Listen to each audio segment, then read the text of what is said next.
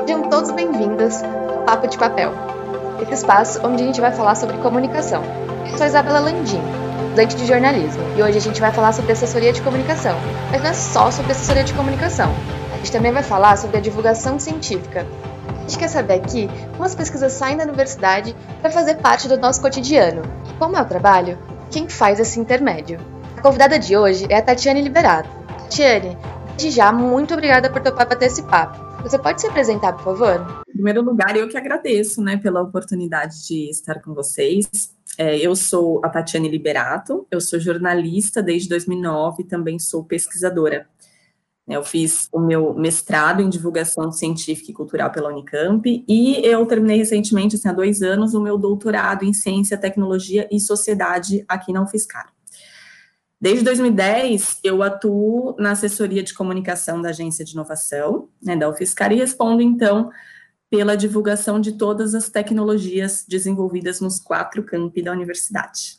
O que você entende da sua formação como assessoria de comunicação? No sentido de, ah, o que, que o assessor faz, qual é a responsabilidade dele, assim, nas suas palavras. Apesar né, de, de estarem muito integradas nessas duas áreas, assessoria de imprensa e de comunicação, eu acho que no mundo digital é cada vez mais forte essa prática da assessoria de comunicação, que se preocupa, então, é, com a interação não somente com a imprensa, né, com a mídia, mas que tem essa preocupação com a marca, com a comunicação interna e diversas outras vertentes. Então, eu diria que as responsabilidades de uma assessoria de comunicação elas são mais globais, né, no que diz respeito à comunicação, porque ela tem essa preocupação então geral com a comunicação interna, com os gestores, né? Então, a assessoria de imprensa ela sempre esteve muito mais focada na produção de releases né, e de clipagem de notícias de modo a atender a imprensa.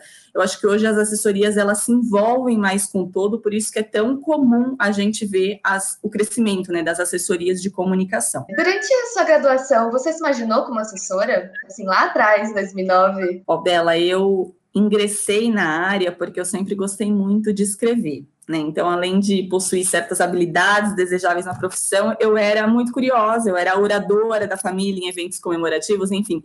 Mas eu era uma apaixonada por rádio e jornal. Só que a minha visão sobre a profissão mudou completamente, porque no, no decorrer da minha graduação foi justamente é quando começou toda aquela discussão sobre a exigência do diploma para as atividades jornalísticas. Né? Foi justamente no meu período da graduação. Então, no ano que eu me formei, em 2009, essa exigência ela realmente caiu pelo Supremo Tribunal Federal, lá na USTF. E aí, quando eu terminei minha graduação, eu comecei é, a atuar em veículos daqui da cidade de São Carlos, né, eu moro em São Carlos, com colegas já com bastante tempo de casa, né, na mídia, mas todos sem formação. E aí eu comecei a questionar minha presença, né, numa área tão desvalorizada. Foi aí que eu comecei a procurar pelos trabalhos em assessorias.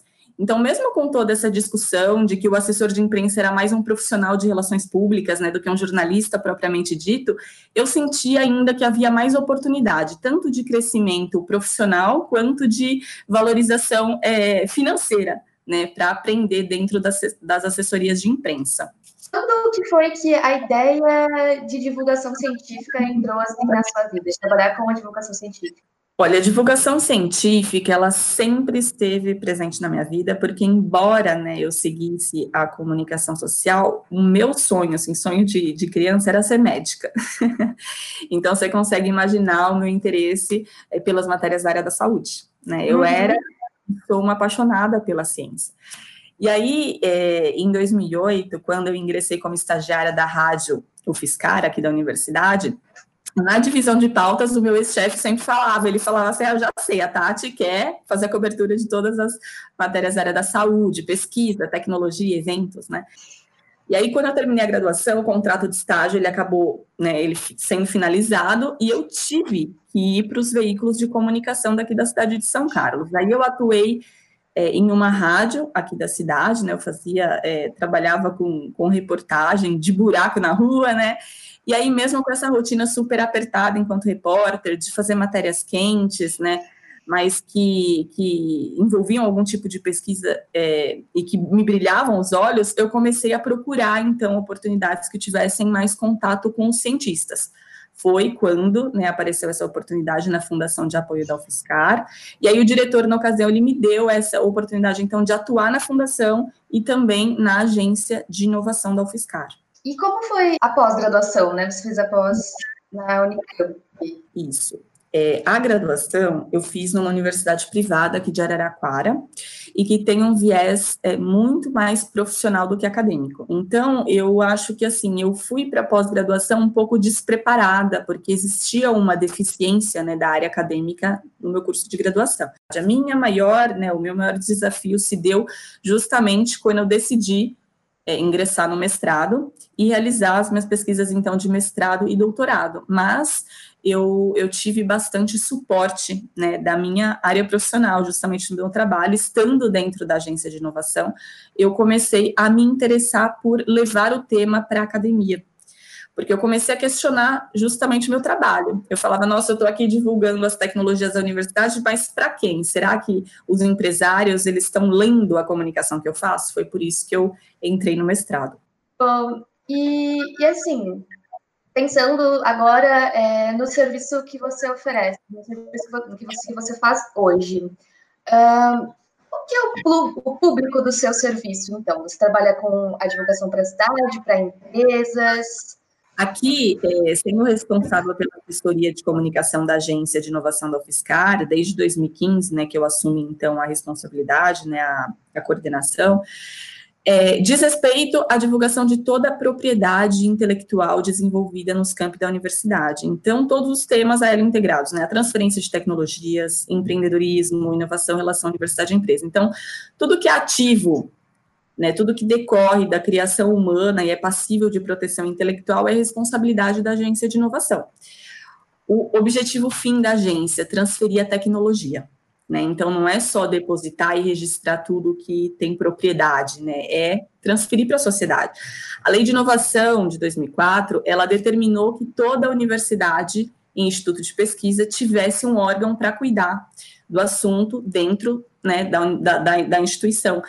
É, e em função dessa especificidade, eu acho que a rotina é, do trabalho, da, da assessoria, né, desse tipo de, de, de trabalho, é muito voltada para as relações públicas e para publicidade, né, o que a gente chama de marketing tecnológico. Uhum. Afinal, o objetivo da agência, enquanto núcleo de inovação tecnológica, é vender né, as tecnologias que são desenvolvidas dentro dos laboratórios de pesquisas, e, claro, além de prestar contas né, sobre o movimento da academia, né, ou seja, fazer essa ponte entre a universidade, né, o setor público, as empresas, iniciativa privada, além do governo, da sociedade. Então, assim, são, é, portanto, né, diversas atividades a serem realizadas simultaneamente, né, quando a gente percebe que é um tipo de trabalho que conta com diversos públicos, então. A gente fala do público interno, né, dentro da agência, dentro do núcleo de inovação, depois dentro da universidade, externo, as empresas, o governo, o público em geral, a sociedade é uma rotina multitarefa, né, voltada para a organização, para a gestão pública, mas para as vendas, né, para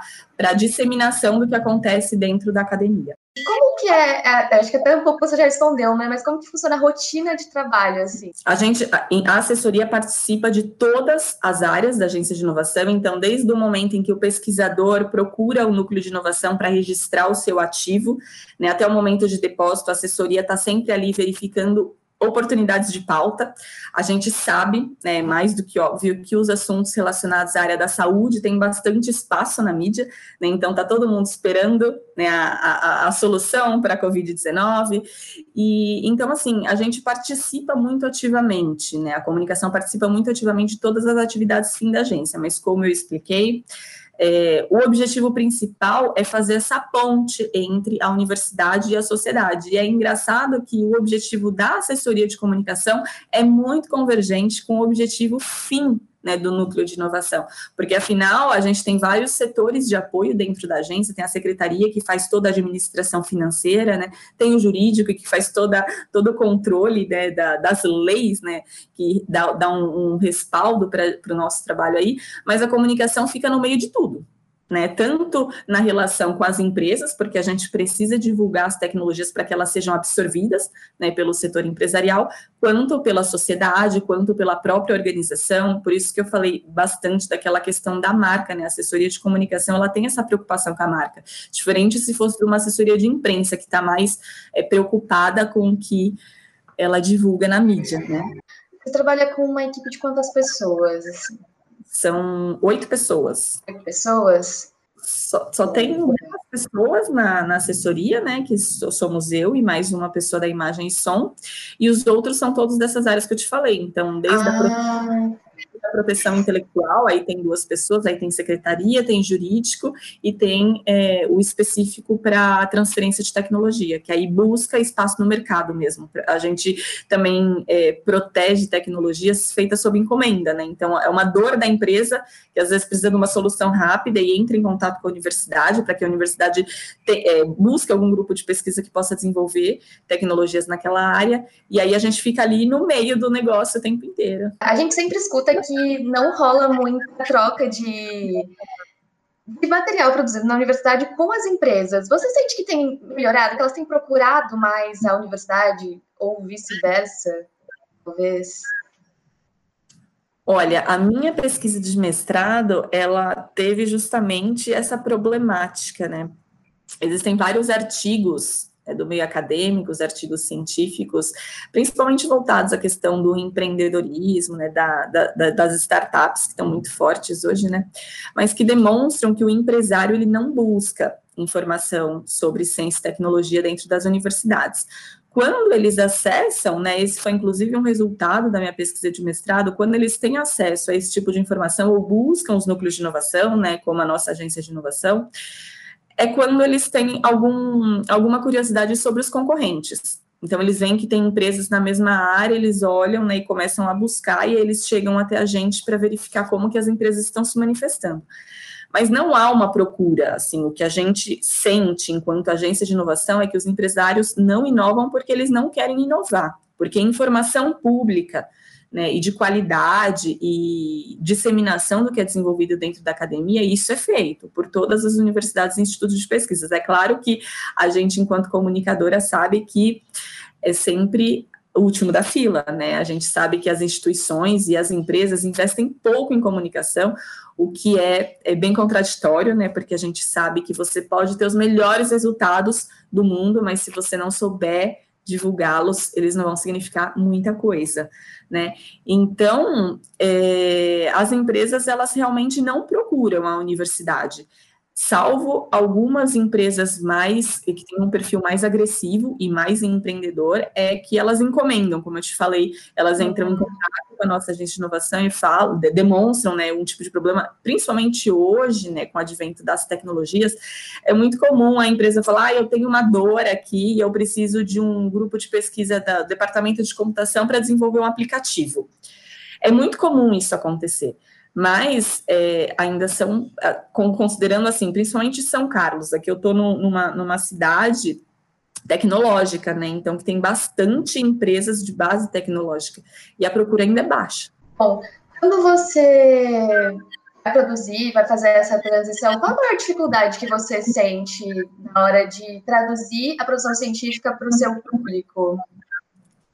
Olha, Bela, as universidades, elas são geradoras de conhecimento, né, e propulsoras de pesquisas. Então, eu acredito que elas têm um papel fundamental, assim, na difusão do conhecimento científico. Mas, apesar das iniciativas, dessas novas plataformas e de tudo que os pesquisadores tentam é, divulgar, esse tipo de comunicação ainda é incipiente, né, em especial porque eu acredito que o investimento dessas instituições para a contratação de profissionais tradutores do conhecimento científico é, não é o mesmo. Né? Então, há uma deficiência de profissionais especializados nesse tipo de comunicação, e aí há também uma. É, uma dificuldade né, nessa relação entre cientistas e jornalistas.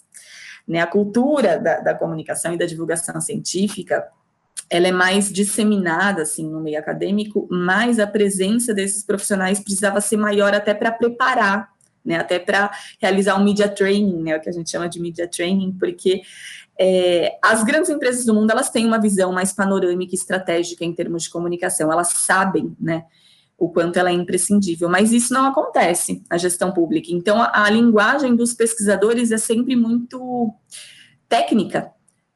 A, a, a, nossa maior dificuldade enquanto a maior dificuldade não, o maior desafio enquanto tradutores, né, para a linguagem social é justamente entender que eles não têm, claro, obrigação, os pesquisadores, né, não têm obrigação nenhuma de, de divulgar né, a ciência e também de, de conceder entrevistas ou de falar de uma maneira mais social.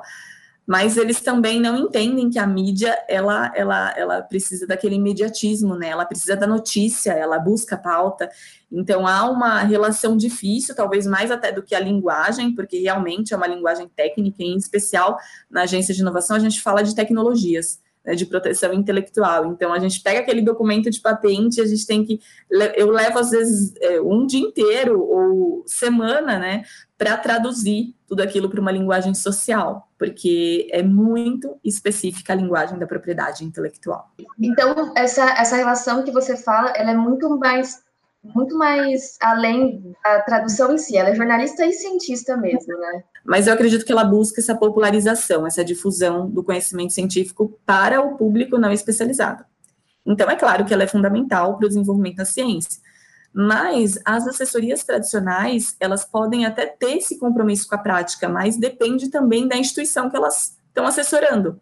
Né? As universidades, os institutos de pesquisa, eles têm esse compromisso com a ciência como prestação de contas né? Uhum. Mas é, é, outras instituições, talvez é, não voltadas para pesquisa, né, governo, talvez não tenham tanto esse interesse.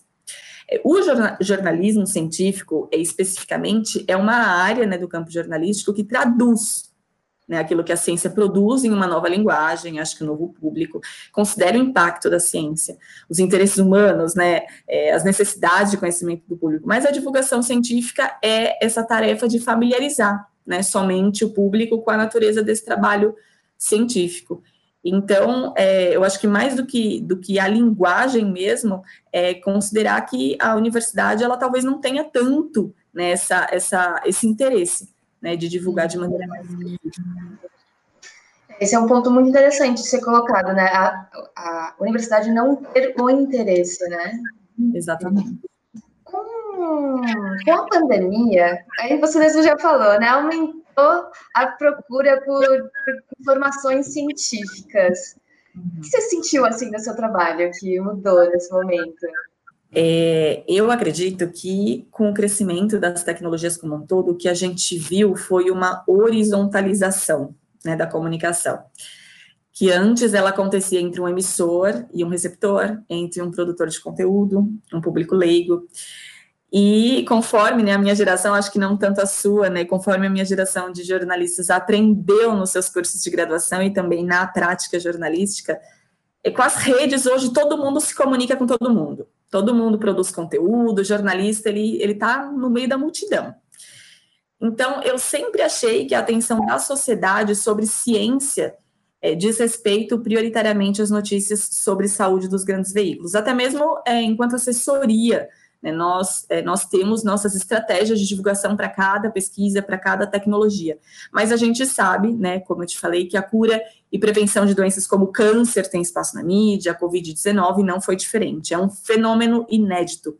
Então, eu acho que em epidemias parecidas no passado, né, a gente não tinha esse cenário né, tão grande entre países e pessoas conectadas em tempo real, nas redes sociais.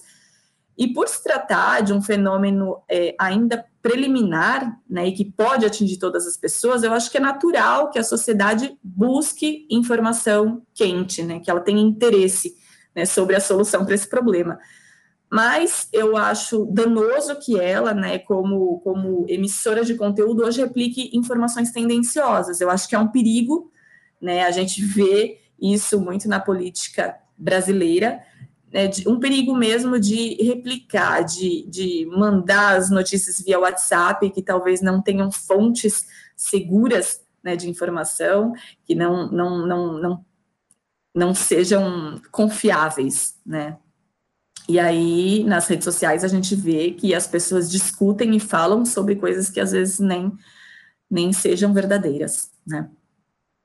Então, ao mesmo tempo, é, é bom porque as pessoas estão procurando, mas é ruim porque elas estão transmitindo de uma maneira bem complicada. Assim Exatamente. Eu acho que a veracidade das informações, ela perdeu né, espaço, porque as pessoas estão muito interessadas na solução e elas recebem uma notícia por WhatsApp e elas replicam sem questionar, né, se aquilo é verdadeiro. Então, com certeza, isso que você falou é o que eu acredito que seja mais danoso mesmo, apesar, né, da gente ter acesso às informações com na palma da nossa mão, a gente também tem uma uma tendência a replicar notícias que talvez não sejam verdadeiras numa velocidade muito desastrosa, né? A gente está se encaminhando para o final já, temos só mais uma perguntinha. No geral, o que você identifica como sendo os maiores sacrifícios e as melhores recompensas que a sua profissão oferece? Olha, eu acho que o jornalista né, que divulga a ciência, seja ele assessor ou, ou repórter, ele, independente né, de, de, da atuação dele, ele possui um compromisso com a sociedade. Então, no caso da nossa agência de inovação, é um desafio, sim, né, traduzir, interpretar essas informações sobre tecnologias de modo que elas cheguem né, para uso e benefício da sociedade. Eu acho que essa é a nossa meta. Afinal, acho que se a sociedade não utilizar as tecnologias, elas vão virar produtos nas prateleiras, né? É, como diversas pesquisas que a gente sabe que estão sendo desenvolvidas nas bibliotecas das universidades e ficam lá engavetadas. Mas, na atuação é, dentro de uma instituição de ensino e pesquisa, eu acho que há um desafio que é bem importante de ser mencionado e que diz respeito a essa relação, então, difícil entre cientistas e jornalistas. Né, os cientistas, eles estão dentro dos laboratórios de pesquisas preocupados em desenvolver ciência. Alguns gostam de divulgar os seus trabalhos, criam plataformas para isso, eles exercem a divulgação científica, e outros afirmam que eles não, não fazem, não fa isso não faz parte da sua atuação. Então, os jornalistas é, da mídia, eles buscam pautas, imediatismo, matérias quentes, e por isso há essa oposição, então, de interesses entre esses dois polos. Daí eu acho que a importância, né, o trabalho fundamental do assessor, de tentar gerenciar e equilibrar esses interesses, essas linguagens. Agora, de recompensa jornalística, é, para mim, são sem, é, sem diz respeito à satisfação pessoal, né, de contribuição, é um trabalho social. Né? Eu acho que é muito lindo saber que a sociedade utiliza e se beneficia da ciência que a gente divulga com tanto carinho, né, com tanto cuidado. Eu acho que a comunicação social, ela realmente traz essa satisfação né, para as pessoas, para os profissionais de área. Mas, no caso da nossa agência de inovação, em especial, que deixa a gente mais feliz é quando a gente vê que a gente consegue ultrapassar esses muros da universidade, né, quando a gente percebe que as pessoas elas têm acesso não somente né, à informação, mas à utilização daquela tecnologia, daquela ciência, daquela inovação, porque a gente preconiza que a inovação ela acontece somente com a incorporação do conhecimento novo no mercado, ou seja, quando a sociedade se apropria né, daquela ciência. A gente poder encerrar, então, Tatiane, você tem alguma coisa que você quer acrescentar na nossa, nossa conversa sobre a assessoria ou sobre uh, a parte de divulgação, sobre o laço que, que você trabalha né, nessas duas áreas, enquanto jornalista? Eu acho que é importante sempre dizer que o jornalista ele tem um papel fundamental é um papel muito importante dentro das instituições, embora, né, muito triste para a nossa profissão ver que ele talvez não seja tão valorizado como ele deveria ser, né? Como eu disse, eu acho que as grandes empresas, os unicórnios principalmente, elas têm muito essa visão, né, de que não adianta você ter o melhor resultado do mundo se você não souber comunicar o melhor resultado do mundo. Então, a comunicação, ela realmente é a responsável, né? É, é, a, é o que vai replicar e é o que vai é, fazer a empresa, a instituição ser conhecida e tudo mais. Essa questão da, da visibilidade é muito importante. Mas eu acho que ela ainda é a última da fila. Eu acho que há uma, há uma consciência um pouco fraca ainda das instituições sobre o potencial da comunicação. Muito obrigada pela disponibilidade, muito obrigada por esse papo maravilhoso. Eu que agradeço. Falei alguma vez